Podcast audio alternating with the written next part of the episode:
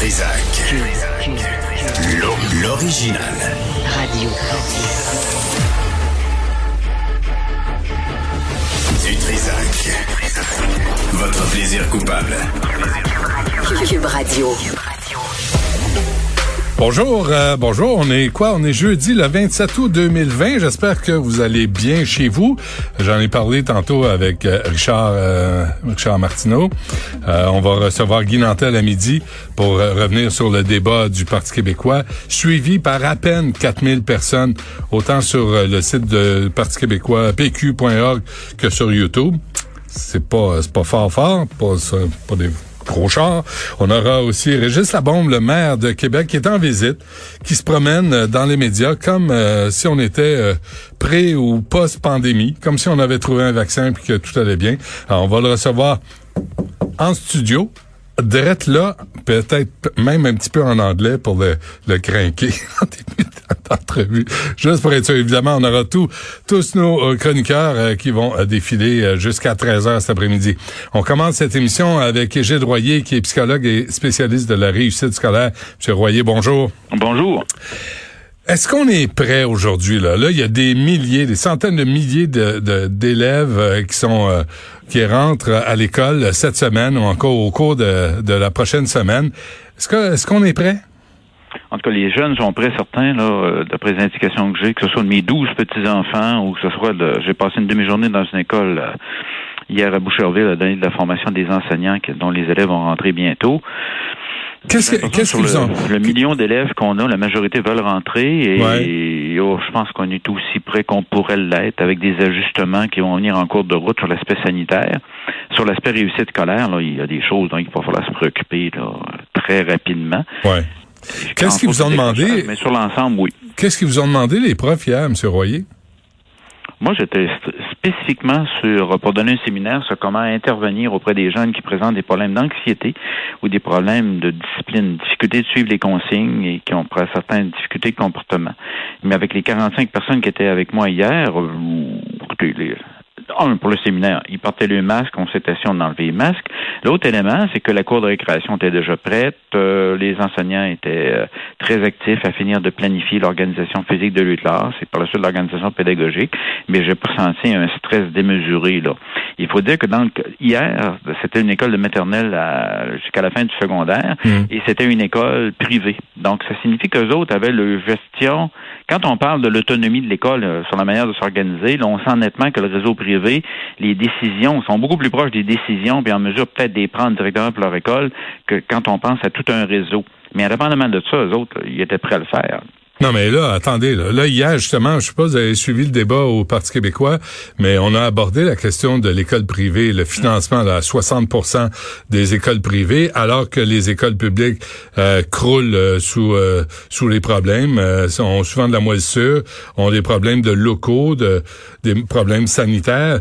Là, c'est qu'est-ce que vous faisiez là, vous, à l'école privée? Pourquoi vous n'êtes pas occupé de l'école publique? J'accepte les invitations de tout le monde. Nous autres, on décidé de mettre cinq journées pédagogiques pour comment pour commencer l'année, donc il y avait du temps amplement. Et la deuxième chose, on, on continue le, perfectionnement qu'ils donnent à les enseignants. Moi, je vois autant au public qu'au privé.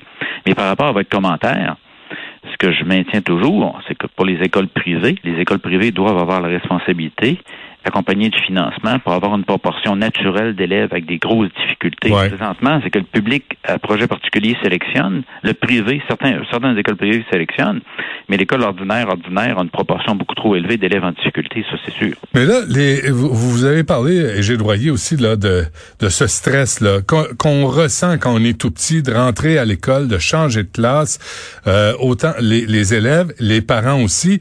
Là, cette rentrée 2020 est particulièrement stressante, je pense.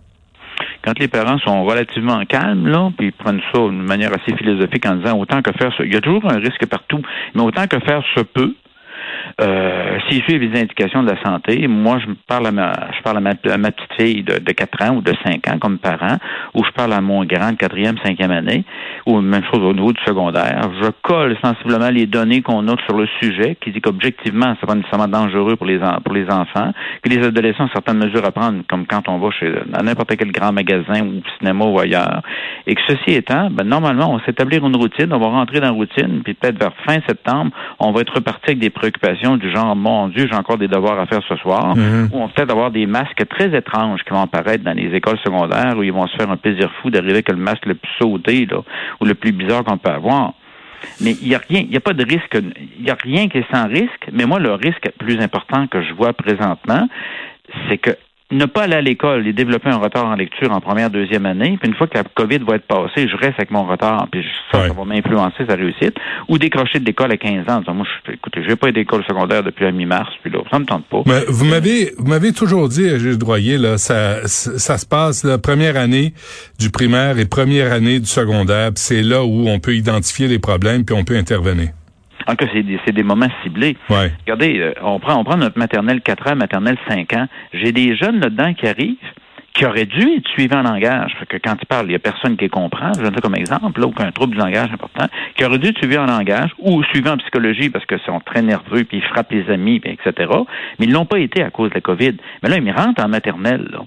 Donc, indépendamment des mesures sécuritaires associées à la santé, c'est des jeunes qui ont besoin d'avoir un suivi là, assez rapide parce qu'il y a une fenêtre d'intervention là, qui ça ressemble à une porte-fenêtre, la fenêtre d'intervention à 4-5 ans, mais quand tu es rendu en sixième année, tu as trois ans de retard à lecture, là, ça ressemble plus à un tout petit châssis, là, ta fenêtre d'intervention. Ouais, mais là, enseigner en passant des lingettes euh, désinfectantes, là, puis enseigner en, en- avec des heures imposées pour les pipis, pour les tout petits, puis il y a des flèches à suivre, là, il y a des y a des plexiglas dans certaines classes. Euh, C'est pas c'est pas sain, c'est pas normal là, pour les enfants.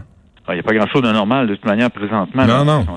dans- mais dans ce cadre-là, regardez, moi j'ai l'expérience là, qu'on a, qu'on a eue à l'extérieur de la grande région de Montréal. Ouais. C'est sûr que les groupes étaient plus petits, mais la- le Québec, là, on a eu les, les écoles ont recommencé en- au mois de mai au Québec. En Colombie-Britannique, euh, l'autre province où il y a eu quelque chose, c'était au mois de juin. Euh, c'est évident quand même, tu vois venir ça, tu dis comment est-ce que je vais m'organiser, mais éventuellement, la créativité et la manière de s'adapter des enseignants joue. Prenez les, regardez, prenez l'exemple de l'école dans le bout de Saint-Jérôme, là. Autres, tous les enseignants du primaire ont décidé de monter de classe avec les élèves. Hum. On avait ça dans un des, jeux, un des journaux hier. Hum. Ben ça, ça c'est, pas une directive du ministre, ça. Gardez votre classe et montez avec. Mais pour eux autres, dans le contexte à eux autres, ça avait du sens de le faire. Là, vous avez vu que hier euh, ou avant-hier à Ottawa, Justin Trudeau a dit ah, il y a une rentrée euh, il y a une rentrée scolaire, faut que je reste dans les nouvelles. Alors je fais un chèque de 2 milliards à travers le Canada, 432 millions pour le Québec pour cette rentrée scolaire. À vos yeux, à ce moment-ci, est-ce que c'est utile? Bon, là, mon opinion de citoyen à l'effet que c'est évidemment une juridiction provinciale.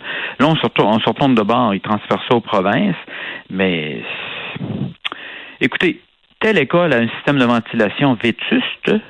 euh, c'était quelque chose qui était connu en juin, ou qui était proba- probablement prévisible en juin. là. On se comprend bien, même durant le printemps. Les écoles ont été fermées dans, dans une grande partie du Québec. Là, la C'était grande le temps, là, là. Depuis la mi-mars. Ouais. Donc, euh, là, écoutez-moi, l'intérêt ou la, la, la, la dimension politique de ça. Tant mieux s'ils rentrent plus de sous, ça va aller à l'immobilisation.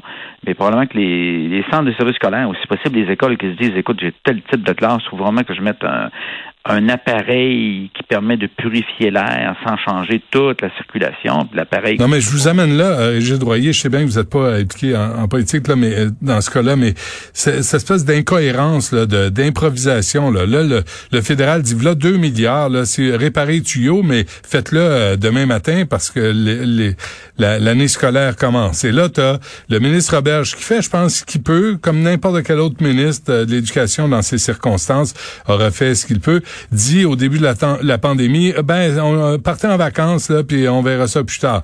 Là, tu les, les syndicats des, des profs qui euh, incitent les profs à ne pas trop en faire pour pas euh, dénigrer son, son collègue. Là, il y a des profs qui sont très proactifs. Je parle d'école publique, là. Je, je veux pas entendre parler de l'école privée, là. Ils sont privilégiés, puis ils ont rien à dire, ils ont rien à se plaindre. Mais l'école publique est mal prise. Et là, tu as un paquet de messages là, qui est envoyé. On dirait qu'il y a personne qui se parle. Il n'y a pas de cohérence. Ça prendrait un boss sérieux pour coordonner tout ça? Dans l'American Psychological Association, il y avait un très bon texte parlant des leaders en situation de crise. Les leaders en situation de crise doivent être des îlots de cohérence dans une mer de chaos. Hmm. C'était pas fou d'ailleurs comme euh, comme comme euh, comme idée. Ouais. C'est sûr que ça brasse, ça brasse de partout. Et le, le contexte est à l'effet que tout le monde va avoir des questions, mais il y a encore beaucoup de cordes qui pendent. Mais le ministre, d'après ce que j'ai compris, parce que j'ai été consulté plusieurs fois avec les ordres professionnels là, euh, Mhm. par le ministre et les, les membres de son cabinet, il faut toujours qu'il fasse entériner par la sécurité publique toute indication qui par la santé publique toute indication qui donne à son réseau. Et là, lui, de lui aussi, d'après ce que je comprends, est en négociation avec la santé publique un certain nombre de paramètres. Il y a une chose qui est évidente, si ça avait à se reproduire, on ne referait pas ce qu'on a fait au mois de mars parce que l'enseignement à distance n'était pas suffisamment développé, de dire que tout le monde est en congé, qu'on va uniquement consolider les apprentissages, qu'il n'y aura pas d'évaluation comme telle, aussitôt que vous dites ça, vous venez déjà, déjà de désengager. Mais là, mmh, mmh. c'est du passé, c'est du passé. Ouais, ouais. Mais présentement, il y a un risque, à son balance les risques, il y a un risque plus important de ne pas aller à l'école que d'y aller nonobstant le fait que certains vont avoir des problèmes de santé pour lesquels ils ne devraient pas aller à l'école parce qu'il y, a vraiment un risque réel, parce qu'il y a une maladie ou quelque chose de particulier. Mais ceci étant dit, euh, moi, je surveille toujours le niveau d'apprentissage des jeunes et le niveau de décrochage scolaire et on ne veut pas qu'il augmente au Québec. OK. Deux dernières questions à Gilles Royer. D'abord, vous avez dit que 74% des décrocheurs ont entre 14 et 17 ans. Euh, craignez-vous qu'on en échappe encore plus à cause de, des circonstances de la pandémie? Deux systèmes, ça fait des années que je travaille sur le décrochage scolaire. Normalement, quand vos taux de chômage montent, le décrochage diminue. Mais cette fois-ci, j'ai plusieurs grands gars et grandes filles, surtout des gars de 14, 15, 16 ans qui n'ont pas été à 17 ans même, qui n'ont pas été à l'école depuis la mi-mars, parce que le secondaire a été fermé partout. Ceci étant dit, le velcro a peut-être décollé avec l'école pour un certain nombre. Et c'est pour ça que l'appel que je faisais publiquement, si moi, comme parent, mon grand gars, 15 ans, dit je veux pas y retourner à l'école, communiquer directement avec la direction d'école, c'est le rôle de la direction d'école de dire qu'est-ce qu'on pourrait faire pour supporter et encourager votre grand gars à revenir à l'école? C'est ce qui se passe en Ontario depuis des années. Et c'est pour ça que je tenais à faire l'appel tout de suite au mois d'août. Ça n'a ça, rien à dire. Écoutez, mon grand gars est pas revenu à l'école, est rendu au mois de novembre. Faites de hmm. quoi? C'est pas ça, c'est tout de hmm. suite. Hmm. Bon, et dernière affaire, vous avez dit, c'est faut faut pas euh, porter l'attention sur les écoles, les commissions scolaires qui sont pas prêtes à temps. Euh, il y a beaucoup d'écoles qui sont prêtes, sauf que c'est ce sont celles qui ne sont pas prêtes qui vont faire la nouvelle. C'est ce dont on va parler demain matin j'ai l'impression que si on était capable de, de, de, je parlais de, de, mes enseignants qui ont monté de classe avec les élèves, l'idée serait probablement autant que faire se peut de balancer ce qui est vraiment grave en disant vraiment c'est une nouvelle dans telle école il est arrivé telle telle chose, mais de balancer aussi en disant il y a un success story, tous les jeunes sont revenus et on intervient directement puis on s'est préoccupé des décrocheurs. Si on est capable de balancer un peu le, le focus parce que ça peut contribuer à augmenter l'anxiété de certains parents. Si vous avez un fond anxieux le moindrement, puis vous dites, oh, tu vu tel enfant à telle école a attrapé ou aggravé une maladie qu'il avait, c'est c'est vrai pour l'enfant, mais j'ai toujours un million, un million cent cinquante ou un million deux cent mille élèves au Québec, d'où peut-être 95, 97, 99% vont très bien. Hmm. Bon, écoutez, on va on va souhaiter que ça aille euh, le mieux possible dans les circonstances. Euh, qu'est-ce que vous voulez On n'a pas le choix. Et Gilles Royer, merci beaucoup. C'est toujours un plaisir. J'espère qu'on va se reparler. C'est réciproque. Au plaisir. Bye Au revoir.